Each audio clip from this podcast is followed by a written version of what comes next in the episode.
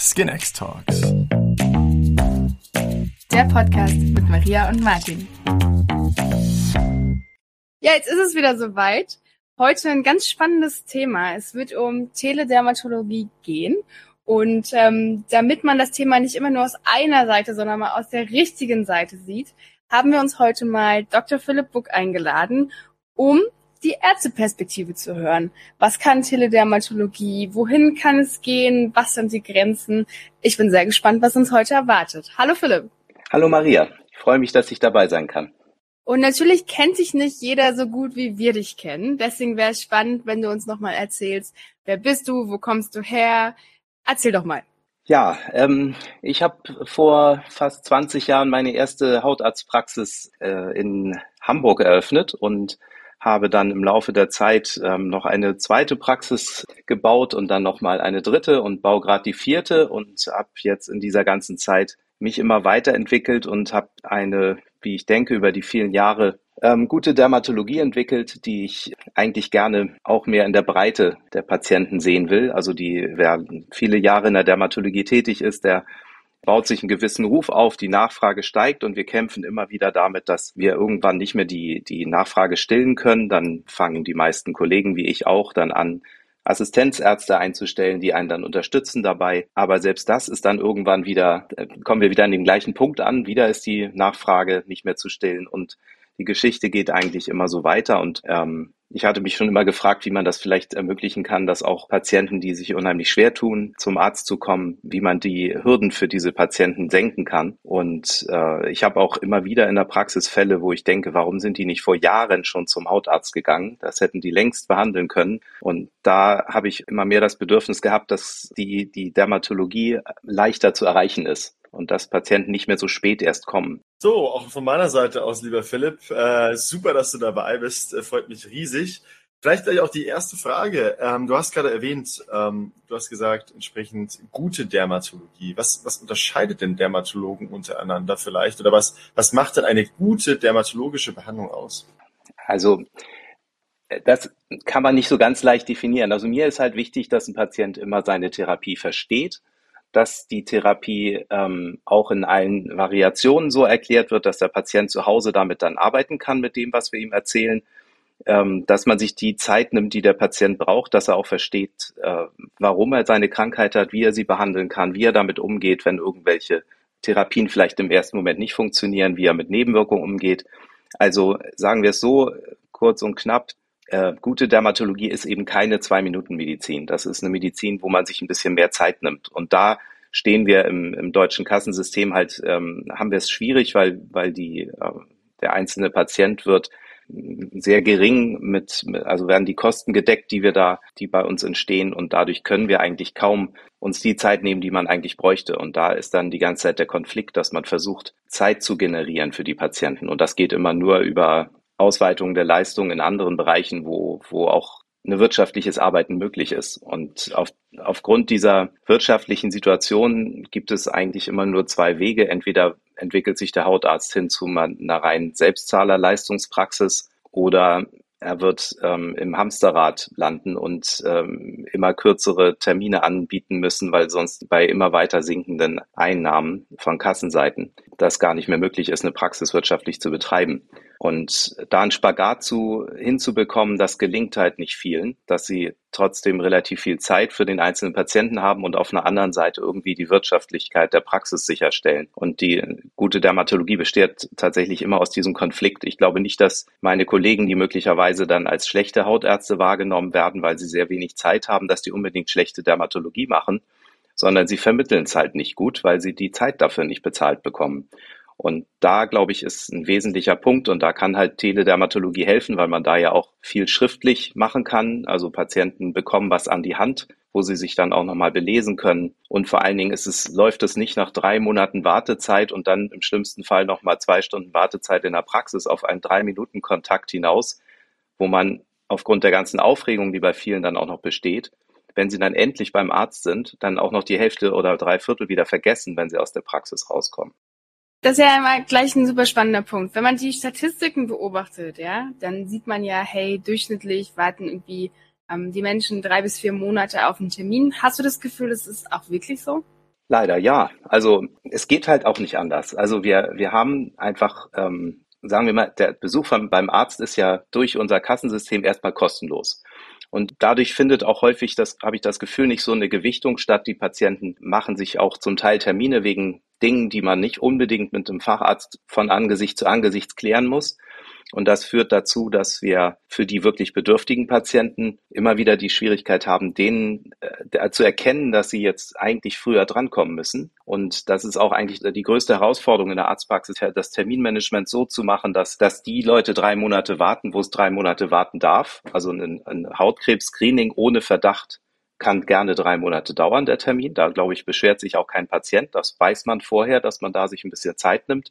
Das ist eine elektive Termin, also den können Arzt und Patient entspannt gemeinsam planen. Aber wenn eine Gürtelrose vorliegt, muss das halt heute behandelt werden. Und allerspätestens morgens muss, morgen muss die Tablettentherapie starten. Und äh, da am Empfang die Sensibilität zu entwickeln, dass die Patienten, die mit ganz unterschiedlichem Druck und Nachdruck oder eben auch zum Teil sehr zurückhaltend ihre Krankheiten da am Telefon schildern, dass man das vernünftig filtert. Also das ist jetzt mal ein sehr spannender Punkt, weil ich meine, wir waren ja schon Mäuschen in deiner in deiner Praxis, in zwei deiner Praxen. Ähm, und man muss ja sagen, nicht nur der Empfang ist sehr schön gestaltet und du hast ja gerade gesagt, das ist ein sehr wichtiger Punkt, sondern es ist ja ein ganzes Feeling, was du da aufbaust. Ne?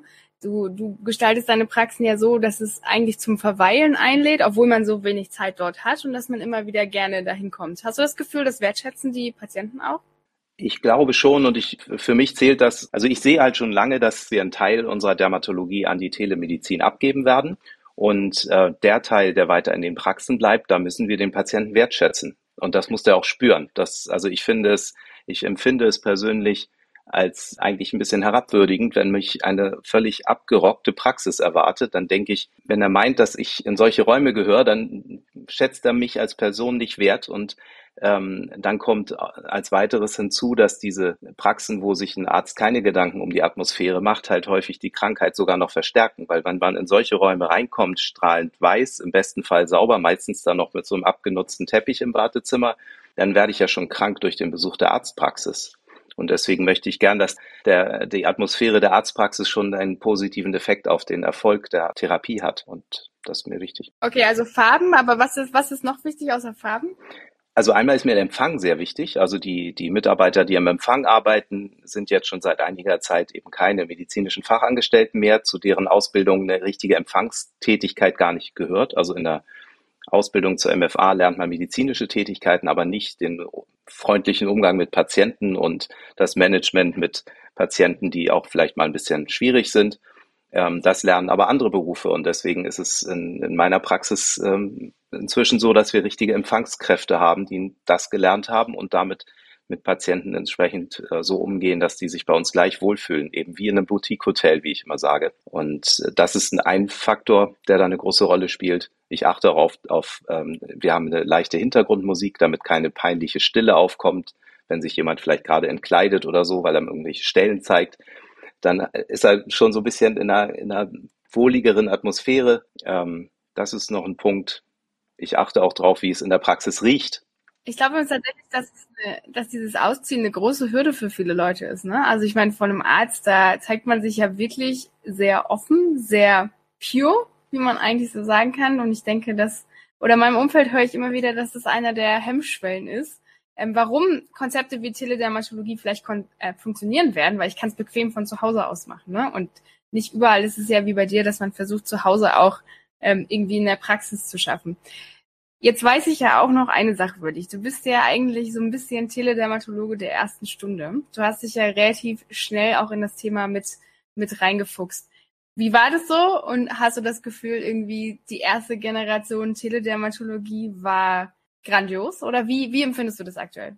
Also die erste, meine ersten Schritte habe ich ja gemacht in, in ähm, schon ähnlichen Konstruktionen wie jetzt, dass ich halt Patienten über übers Handy zu mir bekommen habe von anderen Anbietern und ähm, das es hat mir Spaß gemacht, da mitzuwirken und das zu erleben, wie diese Strukturen jetzt zurzeit funktionieren und habe da also ausschließlich sehr gutes Feedback bekommen, hatte auch gleich relativ viel Zuspruch und hatte dann aber am Ende manchmal zehn Patienten noch auf einen Sonntagabend plötzlich in meinem Handy, die mich, äh, die mich konsultiert haben.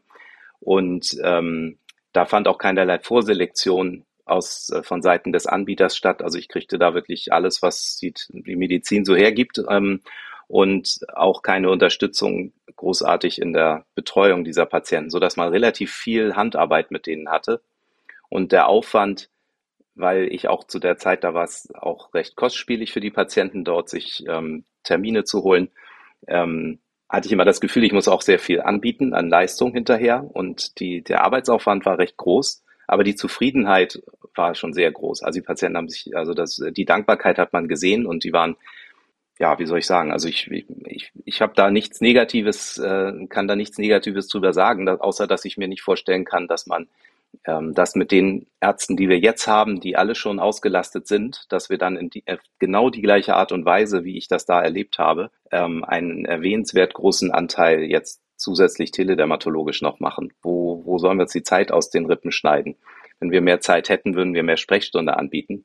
Aber das landet dann eben am Sonntagabend oder auch am Nachfeierabend und da sind natürlich Grenzen. Da brauchen wir technische Unterstützung. Und die ist, ist dort, wo ich angefangen habe, mit Teledermatologie zu arbeiten, nicht gegeben. Also langfristig.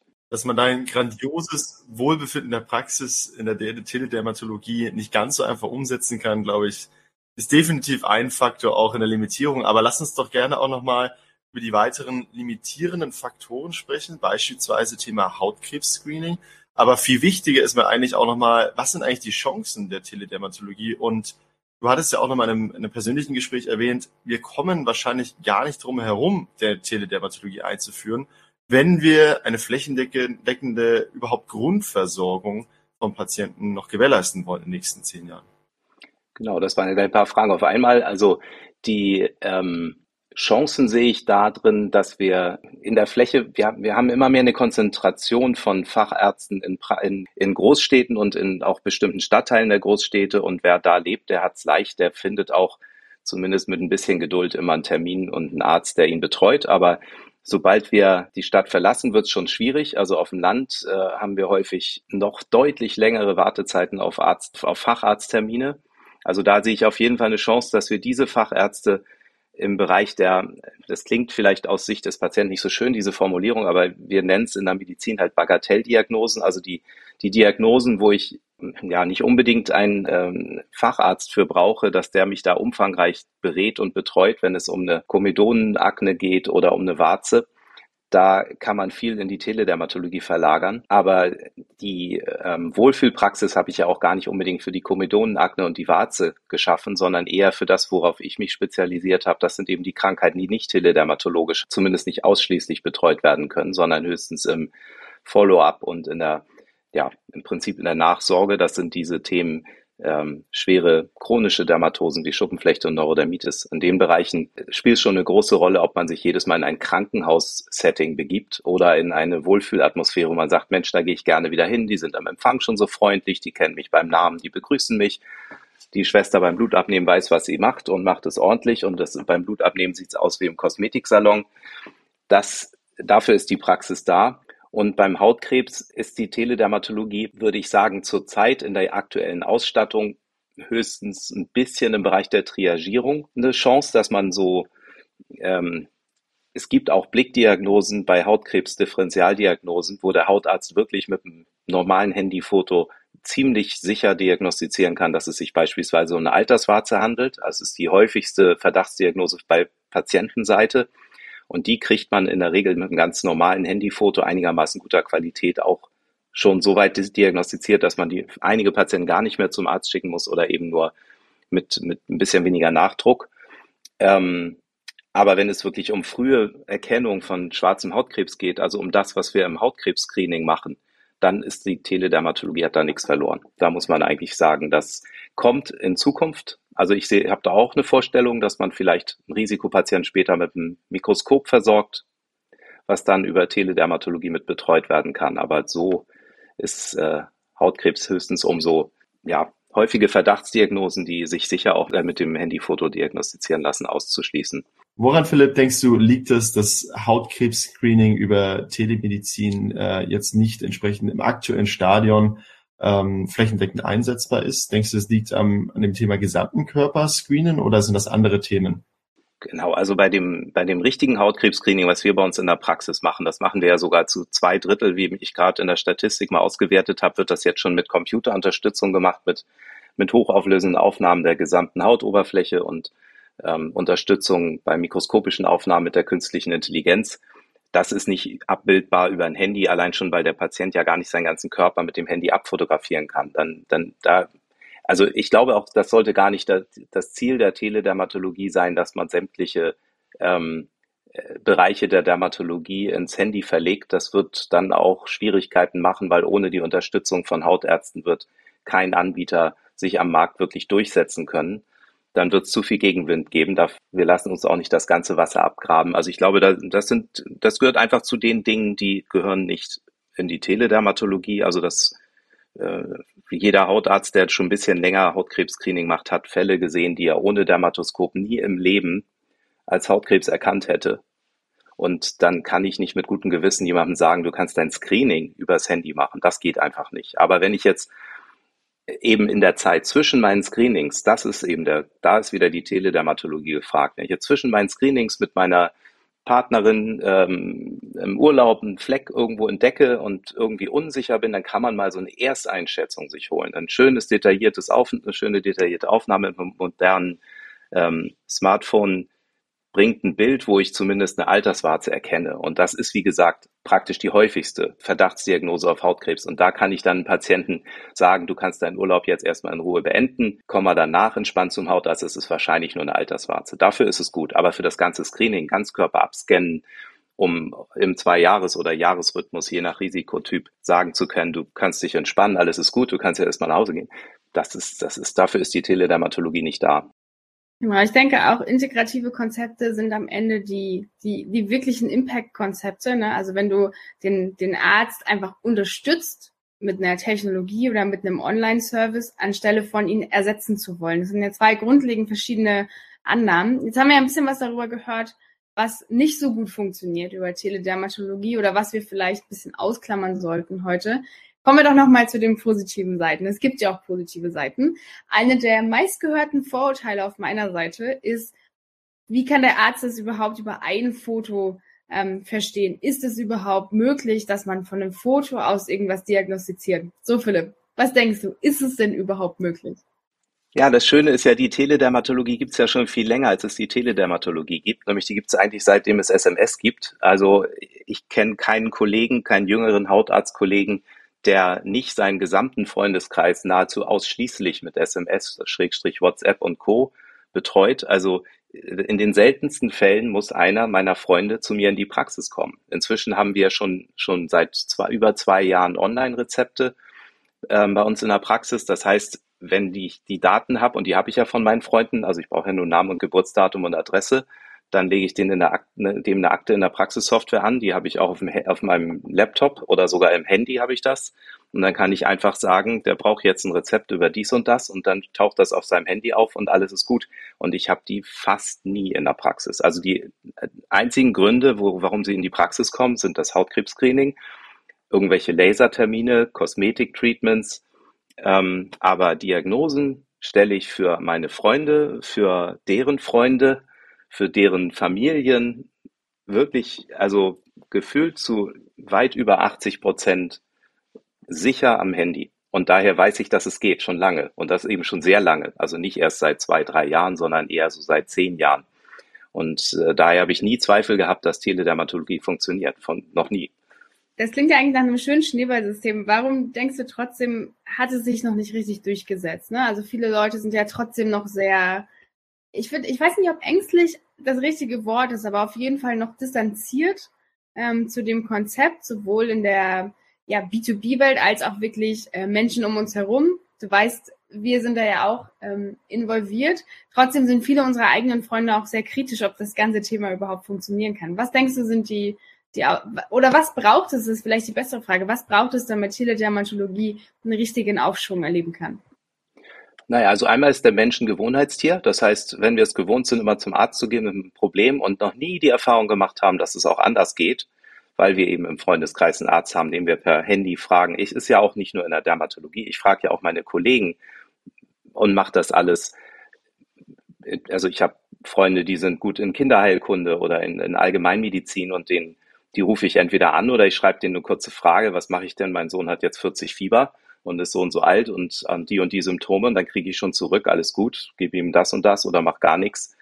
Also das ist ja in vielen Bereichen so, man muss es, glaube ich, einmal gemacht haben. Und wenn man es einmal gemacht hat und dann eine gute Erfahrung gemacht hat, dann geht das relativ schnell, dass, das, dass man es auch weiterempfiehlt und so.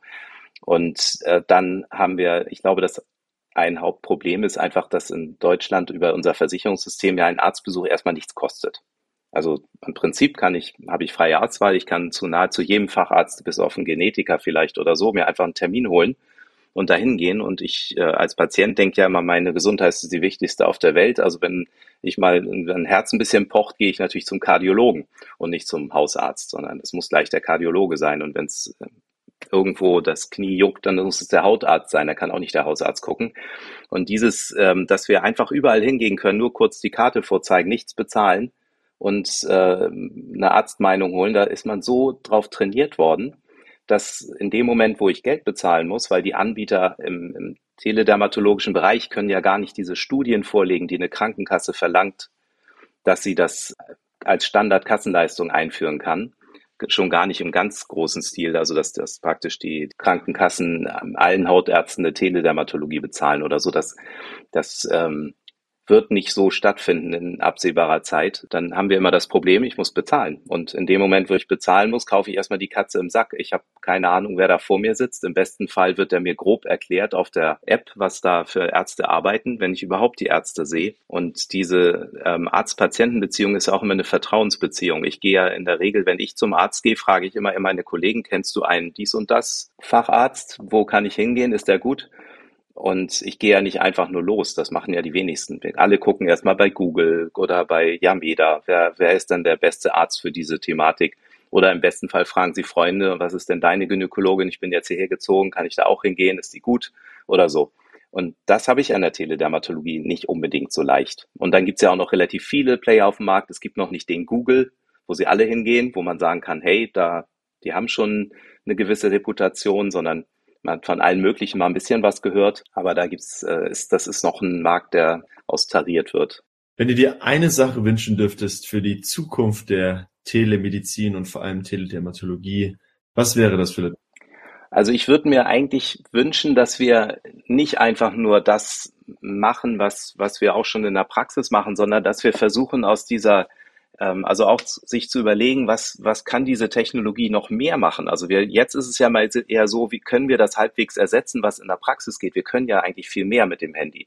Wir haben ja die Möglichkeit, über das Handy jeden Tag ähm, den Zustand der Haut zu erfassen. Und wir können ja, wenn diese, wenn, wenn die Menschen bereit sind, mit ihren Daten da auch entsprechend freizügig umzugehen, man kann das ja alles anonymisieren, ähm, dass man dann vielleicht auch neue, neue Erkenntnisse über Krankheiten gewinnt. Wir haben jetzt immer das Problem, wir sehen als, als Kassenärzte mit einem festgelegten Quartalsbudget die Patienten schon aus wirtschaftlicher Sicht in der Regel maximal alle drei Monate. Und wir wissen ja gar nicht, was dazwischen passiert. Und diese Möglichkeiten jetzt mal zu nutzen und zu sagen, wenn ich jetzt vielleicht automatisiert mit einem Algorithmus sehen kann, wie entwickelt sich eigentlich die Akne oder die Schuppenflechte, während meine Medikation läuft, dann kann ich Patienten auch in Zukunft viel besser schon darauf vorbereiten, wie die Krankheiten ablaufen. Ich kann mir ja nicht jede Creme selber irgendwo drauf schmieren. Mir fehlen ja die Krankheiten dafür, um die Erfahrung zu sammeln. Und ähm, da kann die Telemedizin helfen. Wir können auch Smart Devices noch mit dazu nutzen. Jetzt vielleicht nicht ganz so viel in der Dermatologie, aber selbst da würde ich das könnte ich mir das durchaus vorstellen, weil es immer Schnittmengen zur inneren Medizin gibt, dass auch eine, die Daten einer, einer Smartwatch, äh, was den Pulsschlag angeht und so, in die, ja, im Prinzip in die Therapie mit einfließen könnten. Und das kann ja alles eine Praxis gar nicht. Das geht gar nicht. Und das, dass wir da mehr die Chancen, die die Technologie noch zusätzlich ermöglicht, die nutzen. Und dass wir, wenn wir dann schon einmal drin sind in so einer Technik, dass wir dann eben auch in dem Bereich Prävention weitergehen. Dass wir dann, wenn wir da eigentlich nur unser Akne-Treatment ähm, regelmäßig monitorieren über die App, dass dann plötzlich die App sagt, du, pass mal auf, du, ich, ich erkenne deine entstehende Depression wir müssen da jetzt nochmal eine andere Fachrichtung hinzuziehen. Über eine Stimmerkennung oder über die Beleuchtung oder so. Wie wir wissen, sind ja sogar Firmen wie Facebook und so schon dabei, ähm, auszuwerten, wie die Feeds aussehen von Depressiven gegenüber den Nicht-Depressiven, um denen entsprechend äh, Warnhinweise zukommen zu lassen. Das können wir über eine App ja auch äh, wunderbar machen später. Auf jeden Fall. Und es gibt ja immer dieses, ich habe nämlich gerade ein komplettes Déjà-vu zu unserer allerersten Folge. Da haben wir darüber gesprochen, ähm, wie die Haut als wir haben das immer so als den Spiegel der inneren Seele deklariert. Ne? Also je nachdem, wie es dir geht oder wie es deinem Körper so geht, sagt man ja zumindest immer, siehst du auch Auswirkungen auf der Haut. Das Interdisziplinäre ist ja auch so eine Vermutung, in denen wir uns ja auch in verschiedenen Forschungsprojekten ein bisschen nähern. So, wenn du wirkliche innere Themen hast, ähm, wie ist denn wirklich die Ausprägung aus, auf der Haut? Kann man das tatsächlich ähm, vorhersagen? Wie siehst du das als Arzt? Hast du das Gefühl, diese, ähm, ich sag mal, das Sichtbare hat tatsächlich einen sehr großen Zusammenhang mit dem, was innerhalb des Körpers passiert? Ja, das ist also, da hast du meinen wunden Punkt getroffen. Also ich bin ja, ich, ich, ich kenne ja so, also wie soll ich es formulieren? Also es gibt so sehr viele abgedroschene Phrasen in der, gerade auch in der Dermatologie, weil wir so ein optisches Fach sind, wie eben zum Beispiel der Haut ist ein, der, ja, da fangen wir, nehmen wir doch gleich das, worum es hier geht. Äh, das, die Haut ist ein Spiegelbild der Seele, das sagen ja auch Fachkollegen immer wieder.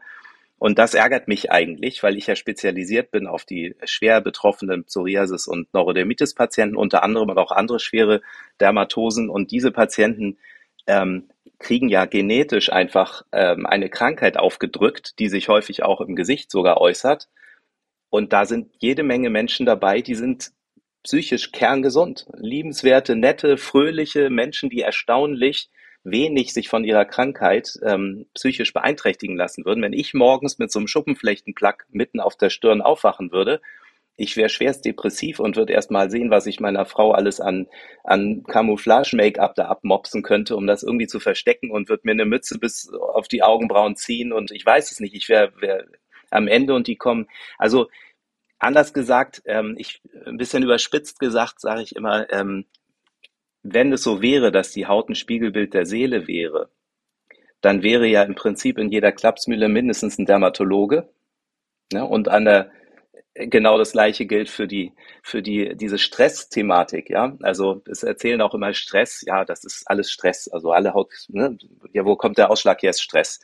Das gibt Ausschläge, die kommen vom Stress. Das gibt's. Das seborrheiche Ekzem ist sehr, sehr stressabhängig und es gibt auch Neurodermitiker, die durch Stress mehr Neurodermitis kriegen. Es gibt aber auch Neurodermitiker, die kriegen kein bisschen mehr Neurodermitis durch Stress.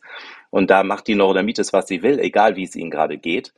Und äh, auch an der Wall Street gibt es jetzt nicht eine übermäßig hohe Zahl von Dermatologen, weil da sind Leute, die haben Stress, das können wir uns hier alle gar nicht vorstellen. Und die haben trotzdem keine Hauterkrankung.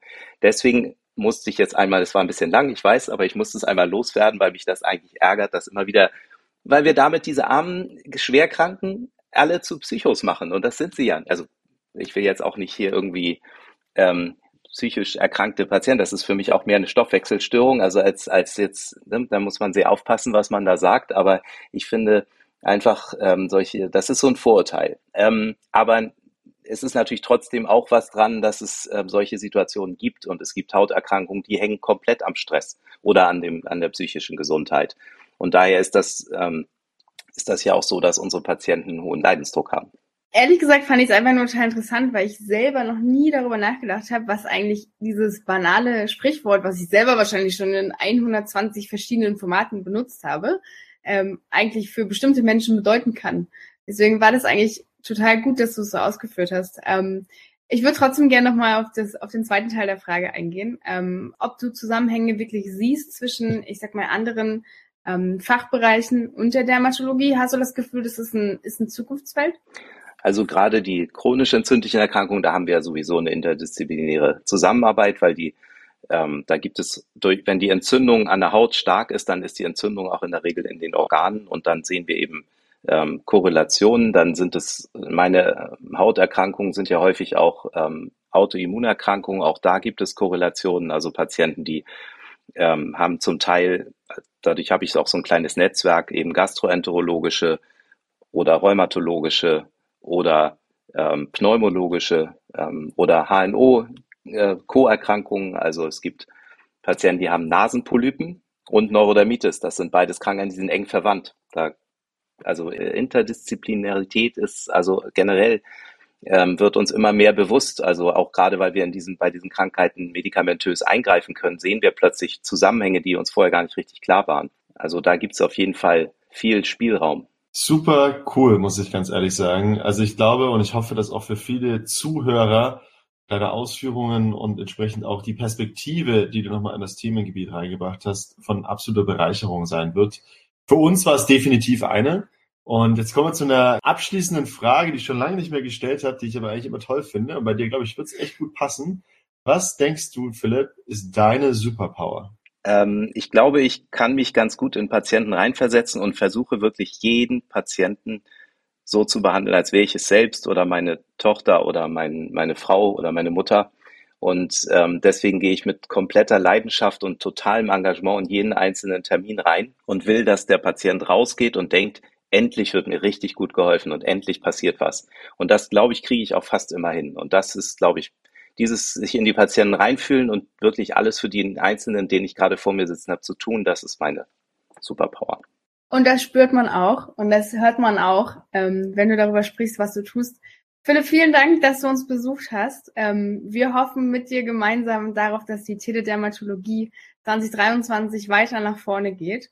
Und ähm, vielen Dank fürs Hiersein. Und bitte behalte deine Leidenschaft und deine Passion bei. Die ist sehr inspirierend. Keine Sorge. Dankeschön. Vielen Dank.